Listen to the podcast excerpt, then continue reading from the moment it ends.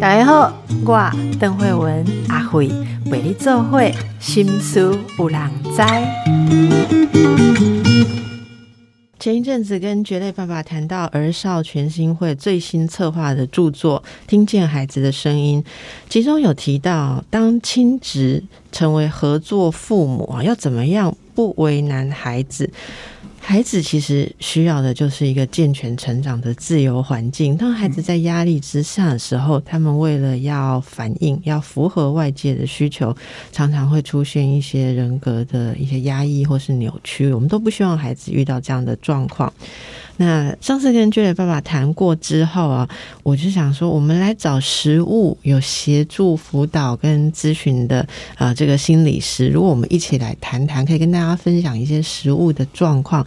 我知道听众朋友很多有遇过这种例子，毕竟我们离婚率很高，所以从听众的留言当中，我也看到很多人很急切的希望说：“诶，那别人是怎么做的？我可以怎么样去把这个合作父母可以做得更好？”所以今天呢，是透过绝类爸爸，也就是台湾父亲权益协会理事长，帮我们请到了在这方面非常有经验专长的陈佐为临床心理师。我们先来欢迎两位，各位听众，大家好，我是台湾父亲权益协会理事长。绝类爸爸，等于是好是呃，左为心理师你好，哇，你的这个智商的范围有处理到这种这种，对我们做智商的来讲是属于极困难案件哈。嗯嗯，对，其实呃，我接这个案件，如果真的要讲的话，其实我是我主要工作是儿童青少年，应该说我我有一个最特别的工作是在有一个叫城镇中学的地方，它其实就是少年感化院。那在少年感化院遇到遇到很多父母离线长大后的孩子歪掉了，诶，最后进到少年感化院了。我觉得对我自己而言，反而是因为这些儿童青少年，所以我后来开始想要去做这些爸爸妈妈。那也是在因缘机会底下，开始在新店家事法院那边开始开始服务这些爸爸妈妈这样子。哎，你刚刚讲的那个经验哈。刚好我们前几集，如果大家有听我们跟这个黄志豪律师在谈那个呃亲子父母，他常常提到说，父母离异之后，小孩因为这些不良的环境歪掉，所以真的有你也觉得有这样子的情况？我觉得其实非常多。其实，在在城镇中学跟这些孩子谈，常谈着谈着谈着，哎，居然就出现这样的议题了。你记得任何一位为什么觉得说他后来的行为的一些问题跟挫折是跟父母离异有关？哦，其实这位孩子还蛮特别的啊，就是他本来在快要离开城中学之前，我有请他来当我的助教啊，就是我当时有接一些就是法院的那个亲子教育的演讲啊。那这孩子很特别的地方是，呃，我我有答应说我会我会讲他的故事，因为他他希望他的故事让更多人听到哦。其实这孩子很特别的地方是，他是一个长得又高又帅的，又是棒球队的主力投手的一个非常帅、非常阳光的一个男生。啊，可是比较特别的地方是他进去，他会到接触到少年监狱，除了就是跟黑道有相关的那些案子以外，其实最特别的是他的记录里面，他有两件性侵害的案件。对，可是他自己后来跟我承认，至少有七件以上。嗯，对。那有时候我们在整理性侵害的过程中，我们常会发现说，其实性侵害跟性性欲关系并不大。哦，那我在跟他整理的过程中，我也发现一件事情是，他在性侵害过程中其实是非常暴力的。哦，他会边性侵对方的时候，边去打对方，然后呃，就用一些非常难堪的字眼去骂对方，去羞辱对方。那当谈到这个时候，我就难免问他说：“哎，奇怪，你对女生这些想法怎么来的？”嗯嗯，他说：“嗯啊，我只要小时候问我爸、我妈嘞，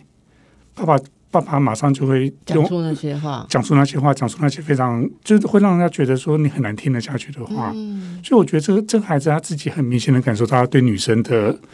想法其实是歪掉的，他觉得所有女生都是非常的糟糕的，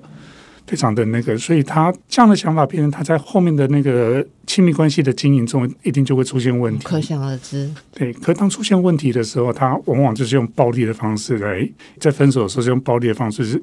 去信心对方的，嗯，可真的就可以想象这种情况应该不胜枚举。对对。那你后来因为跟他们的相处，你觉得应该要到源头去帮忙正在进行离婚协议的父母，让他们的小孩不要未来再受到伤害。对。那你实务的工作是会接触到，呃，就是说正在离婚协议当中有纠纷，这是法院会指派吗？还是说法院要求他们要做咨商，然后他们找到你？这些父母有一些，呃，大部分。有的是正在进行离婚诉讼，有的是其实已经离婚很长一段时间，可是因为见不到小孩，那其中一招就会去提出说，他希望可以强制执行见小孩，可是双方在不管是调解委员调解或法官请调都搞不定的时候，法官有时候就会转接他们，要求他们过来做夫妻之商。哎，那你可以跟我们分享一下哈。其实我有做过一两个那种职场，可是说真的，我觉得很难做。好，呃，你印象比较深的哦，例如说他们都在纠纷些什么事情，然后会比较会影响到孩子，因为你对儿童情商也非常了解哦。父母之间什么样的协议，如果协议不好的话，对小孩子损害最大的？其实我觉得这样的问题，甚至是其实包罗万象，这问题非常大。其实呃，我我我举一个我见过最夸张的例子，就这对父母亲看起来双方都。那个立场都踩得非常硬，然后双方都坚持要做到完全公平，所以这个小孩他的交付方式是我见过最特别，就是爸爸那边一个礼拜，妈妈那边一个礼拜。那小孩还还在幼稚园阶段，或许哦，我的天哪！或许光想到我就快昏倒。然后最特别的是，这这对父母他们住的地方相隔将近二十公里，然后他们小孩。读书的地方就在两兆的中间，选一个幼稚园在那边就读。应该说，我曾经看过这孩子一次，我看到的时候，我就我觉得非常难过，因为这孩子已经已经幼稚园大班了。然后他们交接小孩的方式是在学校交接，因为说父母双方完全不愿意见到对方，所以变成是礼拜一到礼拜天，哎，孩子在我这里，那礼拜一早上我送到幼稚园，礼拜一放学的时候就是你去，放学就是对方去接了。那其实我有听这个爸爸，他很难过，跟我讲说，幼稚园老师已经跟他反映过很多次，这个小孩在一个大班的小孩，我们大概很难想象一个大班的小孩会坐坐在位置上坐着坐着晃神晃神，突然就拉尿了。可这个小孩已经好几次在礼拜一早上的时候，他进到幼稚园里面去，然后他不知不觉他就自自己尿尿，他然后他自己还在还在那边处于发呆的状况，我觉得就。就就如果说精神医学的话，我觉得有一定有已经有点解离的状态了，这样子。对对。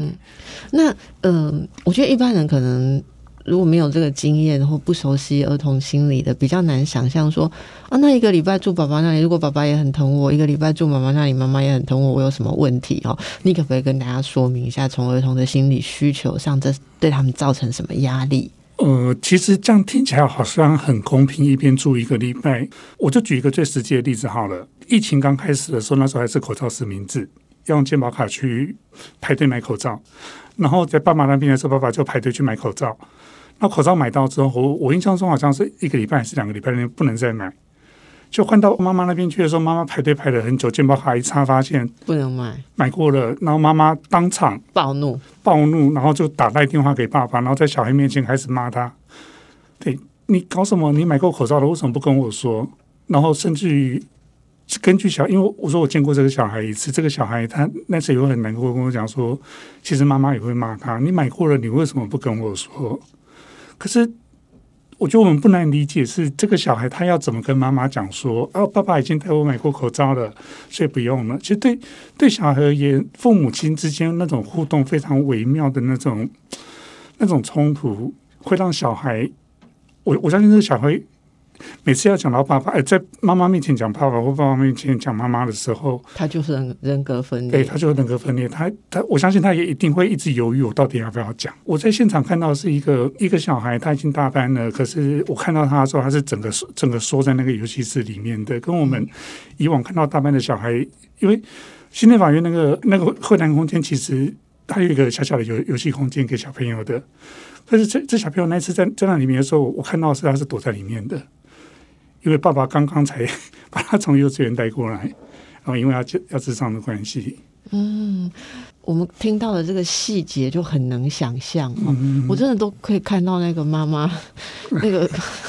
健保卡插进去的时候，因为那是很多的积怨哦，累积在那张卡上面，一定觉得说你这个人就是这样，对，你为什么不告诉我？然后他一定想起了很多婚姻当中呃种种没有消除的一些愤怒啊，是是。可是小孩子其实在这当中承受的这个困难非常的大，这个还是两个人有互相约定交付。然后相呃互相分担跟小孩相处，那是不是有一些像之前觉得爸爸提到有一方他就是硬是找些理由，或者他出于某些内心的恐惧，就不让另外一方接触小孩或借故拖延，这种也你也有协助咨商到吗？哦，这种也有。其实应该说，我我最近接到一个个案，让我比较头痛的地方是在于说，呃，妈妈不断强调她在婚姻中是受到非常多的创伤的，她有非常多的创伤，非常多的难堪。然后这个爸爸过去多暴力、多恐怖。那我觉得比较麻烦的地方是，其实听得上是绝对爸爸 的访谈内容之后，其实我蛮有感的是，在实物上有时候男性这个角色其实 有他的弱势，对，因为这个爸爸曾经出示他跟妈妈在在对话内容，然后里面两个两个人是针锋相对，然后就至少我我我看那个文字讯息，我觉得妈妈的那个。就是不是那么 withdraw 的，是非常 aggressive 的，非常攻击性很强的，攻击性很强的。可是妈妈在社工面前，在法院面前，她表现出，哎，我是一个受暴妇女，我非常害怕爸爸，我怕到连小孩都被爸爸家暴过，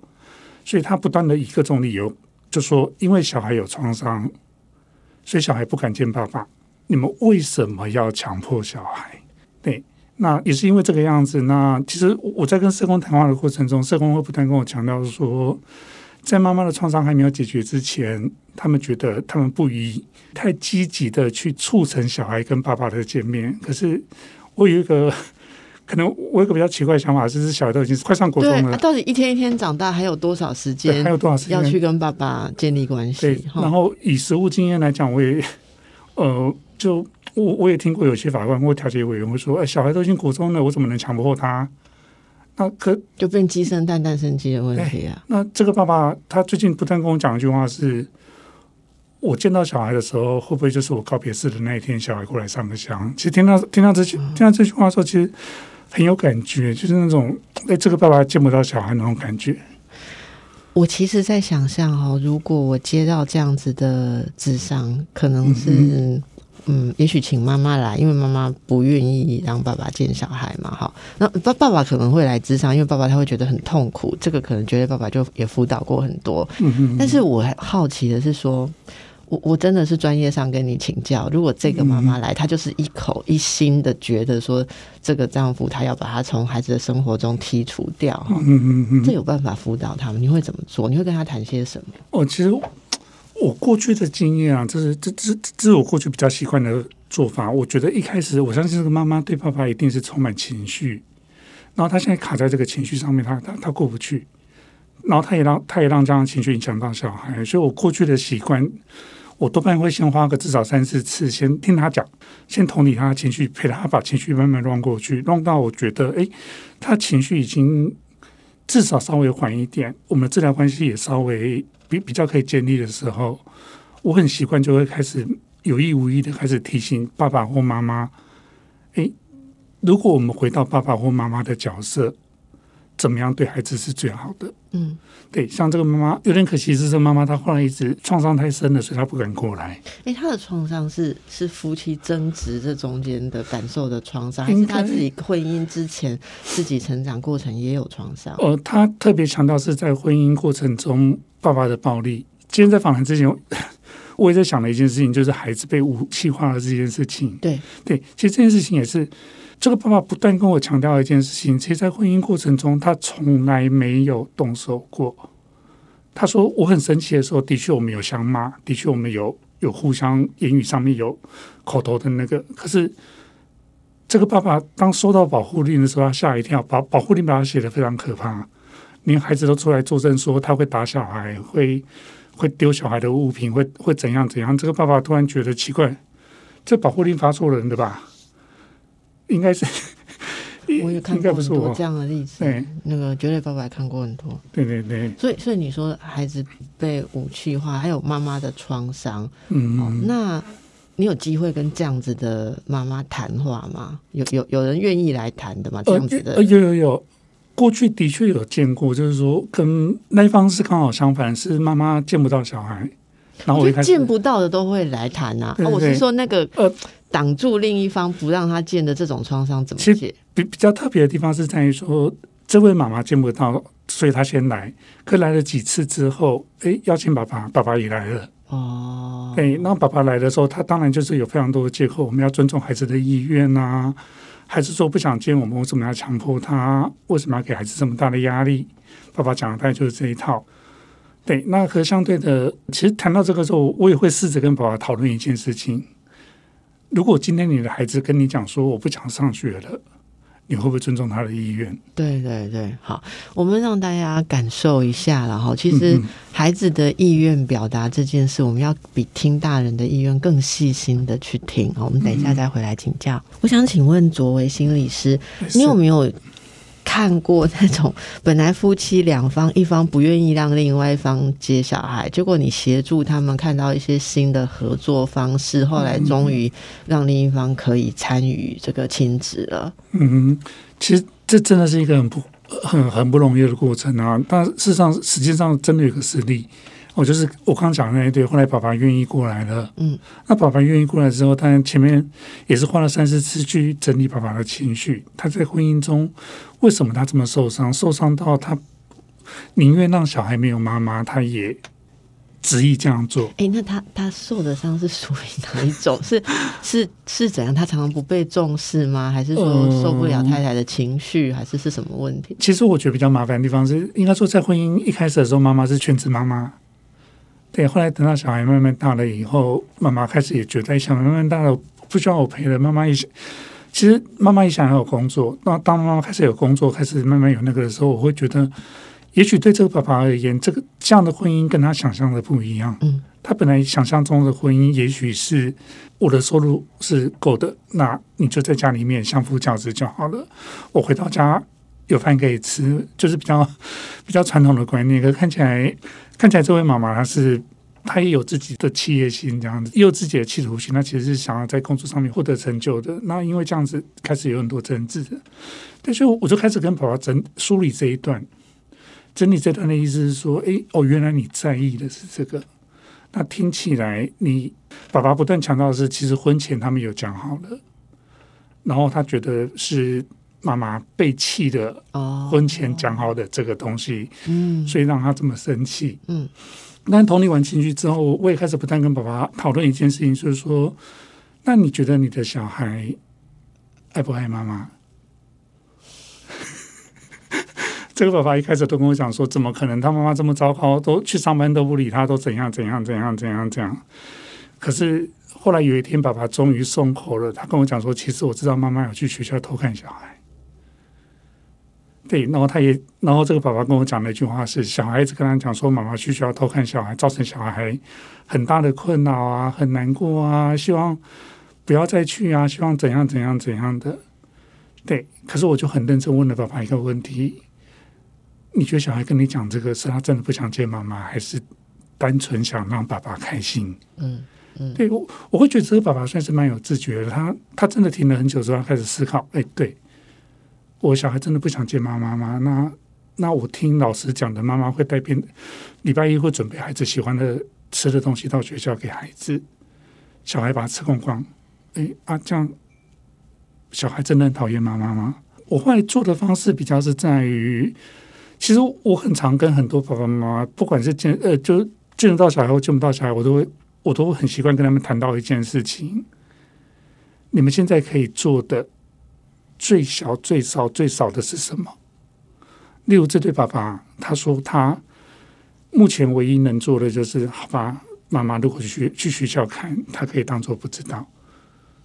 对，其实我觉得对爸爸就有一个突破了。就是不要去阻挠，就已经是很大的突破对，不要不要阻挠，就是我我会觉得这个这个这个是爸爸开始认识到说，哎，对啊，小孩，而且我很认真跟这 跟这爸爸讨论一件事情，是说你口口声声不断的强调说你最讨厌小孩说谎，可是当小孩跟你讲说妈妈去学校找我，我很困扰的时候，算不算说谎？嗯，对，其实其实我觉得爸爸这个爸爸当时真的真的愣住了，然后当然他，我觉得他有一个被冲击到的感觉，所以诶，他开始愿意看，那我就会继续跟他讨论到进一步是，那你能做到下一步是什么？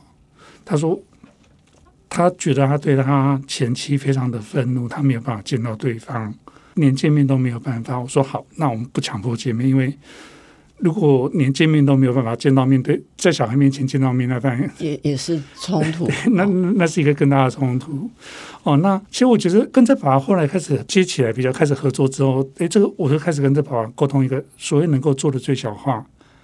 这爸爸做的，我我们讨论之后，结果就是，诶，其实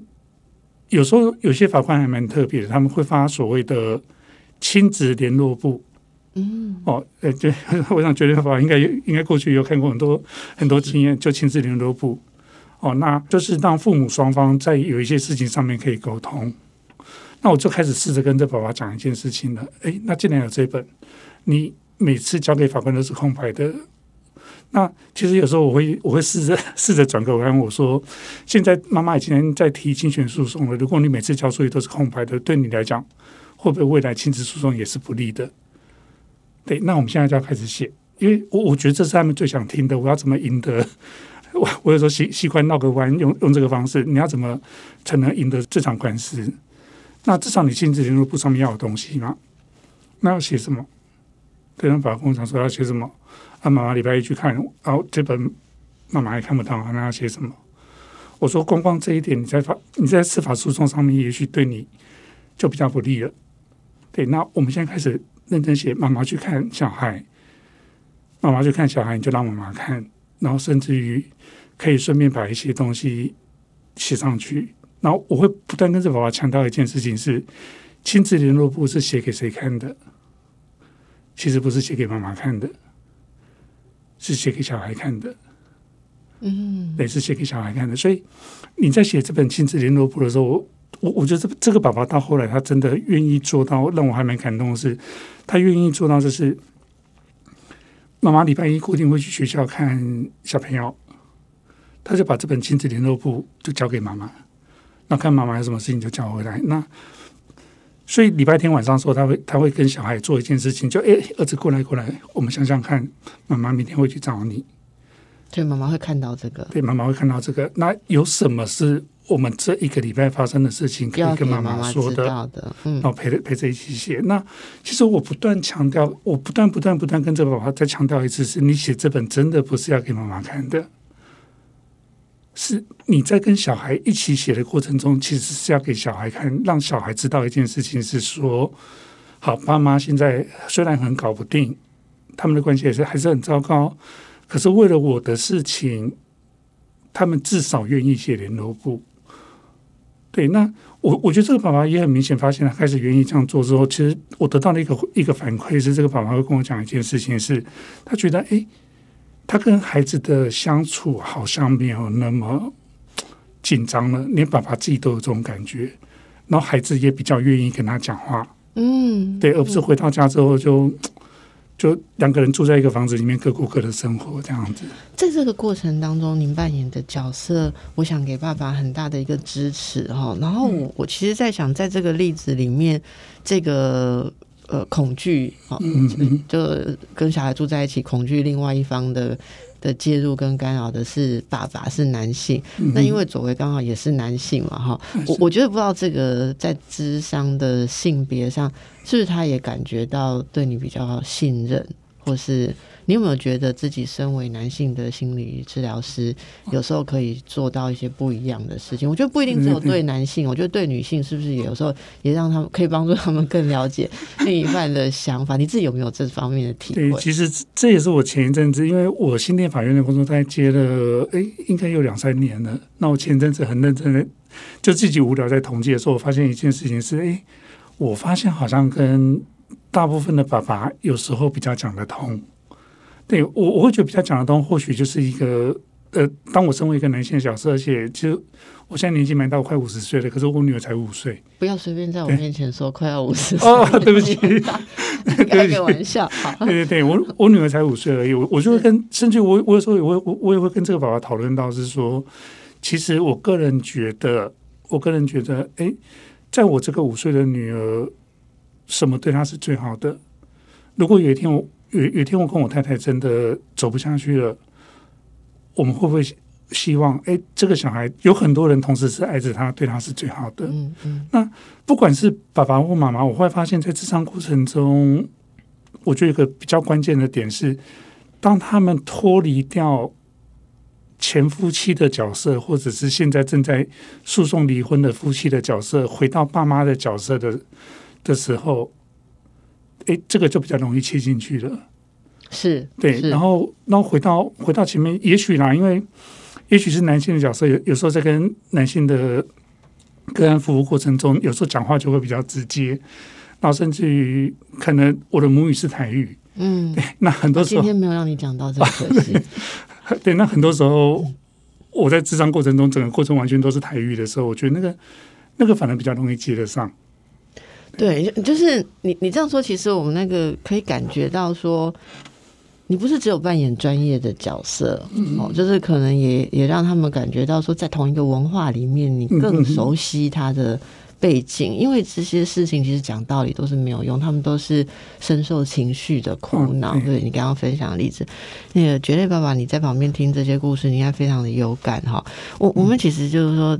怎么样来帮双方父母双方啊，呃，他们自己要安顿对，然后让孩子不用有那种。忠诚，或是扭曲自己，甚至受压的感觉，你有一些什么心得？呃，从刚陈老师的那个个案，大概可以。给我的感感想，或者说我的想法，大概是这样，就是说，不论每一个个案，他是经由怎样的这个贵人的引导了哈，或者说他们交接方式到底是在哪什么地点，或者说他们的相处时间到底是如何哈，其实对对我来讲，我的感觉说，就是说，那都只是一个形式啊，真正的核心终究还是要回到这一对父母本身，有没有觉察到自己的情绪已经凌驾于自己对孩子的爱了。哎，否则就是说，在这个整个征战的过程当中，都都已经自己把孩子武器化的过程，自己却没有这个觉察。因为在我们国家哈，并没有一个比较正式，或者是说比较一个常态性的一个亲子教育，或者说对家长的这个情绪觉察的这一个说明了哈。所以，当今天大家进到法院，才在法院安排的这个亲子教育的这课程去上的时候啊，其实大部分的个案来讲都是太晚了。嘿，而且在法院上亲子教育，他其实对很多当事人来讲，他还会产生其他的一个想法，什么想法呢？就是说，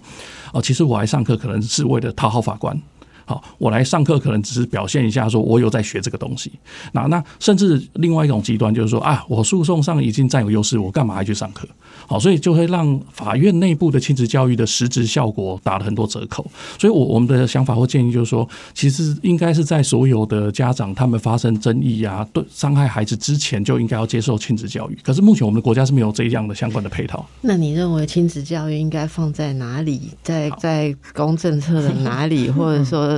放在路边的哪里？我们我们大概就是说，参考国外的一个做法，比如说在我们刻板印象里面，相相对来讲比较父权或比较权威的国家，比如南韩，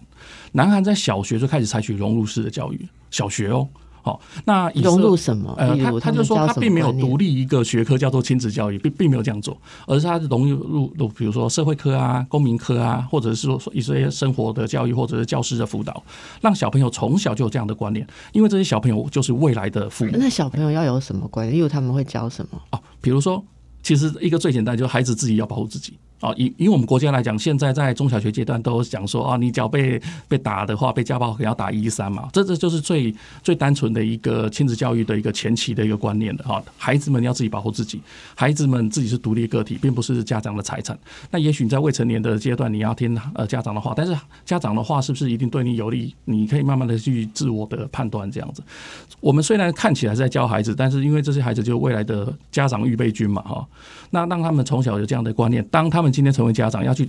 应对下一代的孩子的时候，会尽量采取比较一个正确的一个观念或者做法那像南韩的话，他是从小学一路教到大学，都有相关的配套的课程。那我们国家的话，目前在呃。义务教育的这个课程内容上啊，虽然还是有一些家暴防治啊，或者是防治性侵害的这些观念，或者是这个教育啊，可是针对比较全套的这个亲子课程呢，目前是比较缺乏。所以当这些家长啊，他开始已经呃开始呃争吵了哈，诉讼了，到了法院才开始上课的时候，其实都都为时已晚了哈。那刚陈老师有介绍个呃一些个案，我我在这边也分享个案，也是比较正向的哈，就是说有一个南部的一个呃。牙医师啊，因为他有公开讲过他故事，所以我在这边大大家就讲他职业没有关系。他这个牙医师呢，跟他的前妻离婚之后，也是高冲突不断。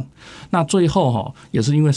在法院这个因缘巧合上的一堂课，给他的冲击很大，当他开始意识到，就说夫夫妻之间的争执其实都是在伤害孩子。嘿，那他基于一个爱孩子的心，他开始慢慢去转念，于是他开始请孩子，因为因为他他的孩子是可以正常的跟他前妻做会面交往，他请孩子，他是照顾方啊，同住方啊，他请孩子帮忙带礼物送给前妻。啊，那那第一次前妻收到礼物也是很惊骇啊，那就是哇，你是不是出什么招？是不是要怎么弄我？哈，是不是有什么诡计？哈，是不是在诉讼上要给我设什么陷阱？对啊，对对，一开始都很怕。对，那于是这个牙医师就是不放弃，就是请孩子再送第二次、第三次，啊，一直送，用这种。哎，拜谁哦，这种礼物还真难选，上上。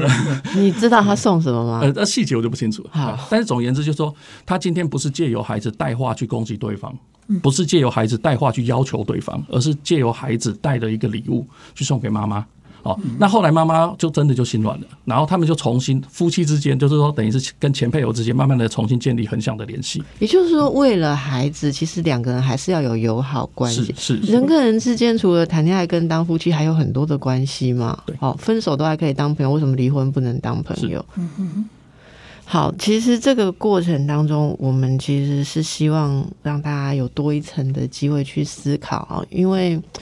说真的，传统的概念啊，都会觉得。嗯，我如果带着小孩的话，我就要负责小孩全部。那如果任何另外一方跟我意见不同的人，当然人生观也不同，他就会污染我的小孩，会干扰我的小孩。其实我觉得，在这个思维底下，真的大家觉察一下自己内心没有疗愈的伤痕。哦，在感情跟婚姻当中受到的伤没有疗愈的话，我我们在面对孩子是会有很多的恐惧，我就觉得要把它把它包起来，好，不要再接触到嗯。另外那一方，他的爸爸或他的妈妈。可是刚才心理师讲了一句话，真的很打中我。你觉得小孩爱不爱妈妈，或者你觉得小孩爱不爱爸爸？哈，那各位听众朋友，是不是从小你也说了很多这样的谎？对于你必须要依附跟讨好的那一方，说了很多另外一方的坏话？哈，可是夜深人静的时候，你是不是非常思念那个见不到的父亲或是母亲呢？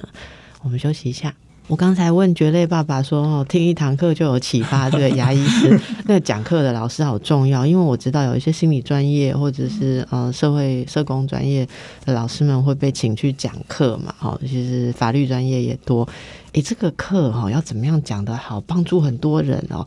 心理师是不是有讲很多这种课？”哦，对，嗯，其实我自己本身在士林地方法院、跟新店还有新竹地方法院都讲类似的课。哦，那过去在桃园也有讲过。那其实，呃，我在讲这个课的时候，其实教材这个 PPT 档案改了好多版，然后改到最后一版的时候，我后来突然有一种感觉是说，其实就是提醒这些爸妈怎么回到爸妈的身份。我我把这个变成是一个我我的主轴核心，所以可以感觉到，因为你刚才有一直提醒我们回到父母的角色，回到父母的角色。那其实我印象很深的是，呃，去年吧，好像在新店，这位爸爸是同住房，然后他会不断的在小孩面前去诋毁妈妈，然后基基本上，其实事实上我之前有接过这个妈妈，嗯，所以我大概知道这爸爸是谁这样子。可他在课后的那个问卷填答的时候，他竟然写了好长一段。社工看的时候觉得，哎，这个宝宝是是怎么了？他写说，听完今天上课之后，我想很认真的跟跟我的孩子说说抱歉。对，那抱歉什么呢？就是我过去讲的太多他们妈妈不的不好。那今天老师的一句话提醒我，就是其实我在课程中最想跟很多爸爸妈妈讲的一段话是：你让你的小孩觉得他是另外一个很糟糕的人生出来的。到底好处在哪里？对，然后这个宝宝对就对这句话很有感，他就写说他过去讲的太多妈妈，那甚至于这位宝宝他后来也愿意来智商，那后来后来就是夫妻也共同进行智商这样子，然后本来比较见不到状况，后来也有些小小的转变，是。呃，其实我们都是在工作上面互相相守哈。我们我们其实我说跟在场两位，我其实也不知道两位的成长过程是 是怎么样。但是每个每个大人都是从小孩长起来的哦。我是很好奇说，例如说各位呃两位的信念是如何？就是刚才那句话，如果你觉得你的父或母一方很糟糕，你是一个烂人生下来，这对我们会有什么呃影响？嗯嗯嗯。我可以先问一下绝对爸爸，的确，如果是假假如是这样的一个孩子，嗯我我知道这样的资讯，不论是从哪一方知道了哈，对不对？那我我一定是联想说，我跟这个很很糟糕的人是不是都一样的糟糕？所以你 你的自信，或你现在，我我我觉得你很有自信啊，就是说自己的经历。呃，他通常就很挫折，甚至是因为这样忧郁缠身，都没有生活斗志，然后见不到小孩。可是你不但锲而不舍，而且你还希望把这个这个问题变成一种社会性的力量，然后把所有的呃受害者一起。呃，我讲受害者，我不知道适不适合，呃但是刚刚讲的某种弱弱势的哈。把它结合起来，我觉得你也是很有自信啊，就或者说很坚持。那是不是你心里面，你你的成长过程是你父母都给你很很大的呃自信，就是你你相信你是好父母 生下来的？哦，是是，状况是这样。呃，其实在我自己的家庭生长背景的话，其实我爸妈也没有上过什么亲子教育了哈。他们某种程度上，他们的教育程度甚至是以一般的世俗标准来讲，不是很高。哦，可是在我自己的成长过程呢、我爸妈虽然偶尔偶尔吵架啦，但不算是很高冲突这样子。那我我觉得我自己去回想，或者是就是反思我自己的成长过程带给我什么影响的时候，我觉得我我觉得最大的一个正面的力量是说，我爸妈给我自己的舞台很大。啊，他们他们所以偶尔会吵架，但是不至于很激烈，然后给我的舞台很大，然后让我从小就开始学会如何自理。我我在那边分享一个小故事，可甚至听众都很不相信哦。我在我自己就民国七十民国七十几年，我小学的阶段啊，我九岁十岁就会自己拿着钱去看电影。也把这个故事放在现在的父母身上，当然没有人敢想象说敢敢放放任自己的小小孩子自己这样出门的。不你过我你大概是可以这样看电影的最后一代啦，因为我比你大嘛，哦，这在我们以前是司空见惯的事情。后来的话，就是说家长会慢慢的为了安全啊，或为了说小孩子要顾功课什么的，然后就会越管越多这样。但是在我自己从小这样子成长过程，我就慢慢开始学会自己自理生活啊，自己自己去安排功课的学习。好，自己去去自己去安排说如何这个应付考试这个进度。所以从从我自己来讲，我从小到大就开始开始学会，就说我我尽量不要去依赖父母，然后慢慢的去规划自己的人生。这样，当然这个又回到另外问题，就哎、那那你那么会规划，那为什么还是遇到这么大的一个问题？这样子哈，那对我来讲，我觉得我自己去思考跟检讨的问题，就是说，在我们大部分的这个，尤其是华人社会，或者说我们自己的国家哈，在成长过程中比较缺乏情感教育，或者说就是我们刚聊的亲子教育。所以对我来讲，我好像也是被传统那种力量的束缚，就是说我到了几岁就要交女朋友，我到了几岁就要结婚，我到了几岁就要生小孩，好，然后就是依循着这个常规去进行。所以其实很多事情我并没有去做一个很深刻的一个思考，然后如何去对去当一个好的伴侣，或者如何去当个好的父母。对对对对，所以我就某种程度上，虽然好像呃有我并没有什么很很重大的儿童创伤，然后是童年创伤，可是至于在这个人生的道路上啊，说叠了这些跤哈，其实我后来去思考，其实其实从我们的国家制度上是有机会去做一些补补强，让更多的个案不要遇到这样的叠跤了。是我我真的很感动，就是在工作上遇到很多角落里面默默的在推动这件事情，就是真正的亲职，真正在在呃。不但是父母成人的这种同理的角度去看，不是责难他们说你们都不当好父母，而是去理解他们为什么有困难，然后对孩子的影响。而心理师这边，我我觉得也很想听到说，因因为其实我们都学心理，照理来讲，我们好像还蛮懂小孩子需要什么。你有你有一个小小小孩哦，那因为我们大概都是年纪蛮大才有小孩，我跟你一样。可是我我深刻的体会到，包括我的同事们，有时候一方是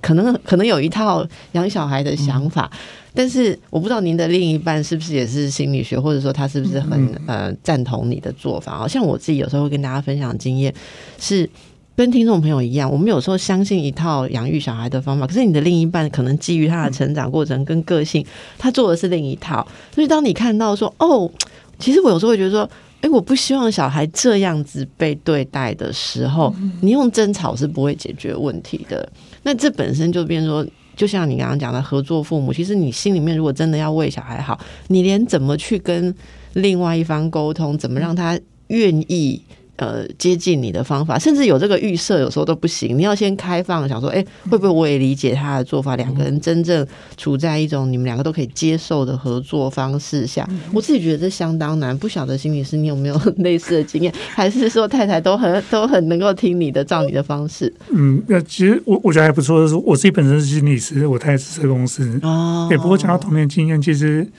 我过去常开玩笑，我就是我几乎是我被我爸一路一路揍上来的。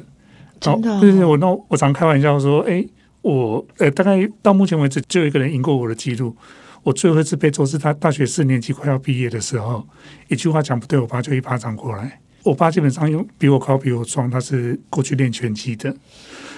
所以嗯，所以我常会开玩笑说，大概也没有几个人，因为他是真的进过左训、中心的国手。那我常开玩笑说，大概没有几个人被拳击国手揍过。对，这是这是我蛮骄傲的一件。那可是相对的，我觉得绝对爸爸刚刚讲的一个东西，我我非常同意的，是有关亲子教育的部分。因为我常常想一件事情是，我到年纪这么大才生小孩，其实我不否认，因为我自己也会害怕，我会不会变成像我爸一样的爸爸，我也会揍小孩。对我我真的曾经非常非常担心，因为因为我过去曾经养一只那种小小小小狗，这只狗狗只在那边吵个三四天而已，我就觉得我整个脾气暴躁到我想要揍这只狗。那也是因为这个反思，我自己开始在想，哎，这样我适合当爸爸吗？其实我还我还蛮害怕的。那是后来在跟儿童青少年工作的时候，其实刚刚绝对爸爸讲的那个亲子教育，其实我过去有个最特别的经验，是我在一个机构，这个机构的小孩就是在大概就是因为家庭没有办法提供他们健全的环境，所以他们他们才才会到机构里面去。那我在机构里面一开始是是带一个所谓的性教育的课程哦，因为他们机构里面有发生一些防性的事件。带着带着带着，我跟机构的机构主任开始认真讨论一件事情是：哎，我们最后竟然变成亲子团体了。我开始跟这群国中生讲怎么当爸爸。那我发现这群国中生就很有感觉，因为他们他们的过去的经验几乎都是被严重儿虐或家暴或疏忽或怎样才会进到机构来的。那当这些孩子他们可以说出来说：“我想当一个跟自己爸妈不一样的爸爸”的时候，诶，我我我觉得就看到那一点希望，这样子。是是是是，我觉得这个真的每个人都要想到自己的多重角色哈，然后在在经验过去的经验跟现在的需求，以及因应孩子，其实每个孩子都会带来夫妻之间不一样的考验。因为我我自己看到很多，就是这夫妻本来没有问题，可是因应着小孩某种特性或特殊的需求，就可能都触及到父母的弱点跟过去的创伤哦。好，那么非常谢谢两位哦，今天带来很多实物经验的分享，呃，而且真的可以感觉到那种。热忱，好，就是希望我们可以社会大家可以用更好的角度去看这些事情。我们也很希望可以得到听众朋友的共鸣。如果大家对这个有相关的经验或有什么样好的点子，我们大家可以一起来把这个事情推广的更好。请在我们的节目的 YouTube 或是 Podcast 上面留言啊。好，谢谢绝类爸爸，谢谢左维心理师，谢谢大家。好，谢谢。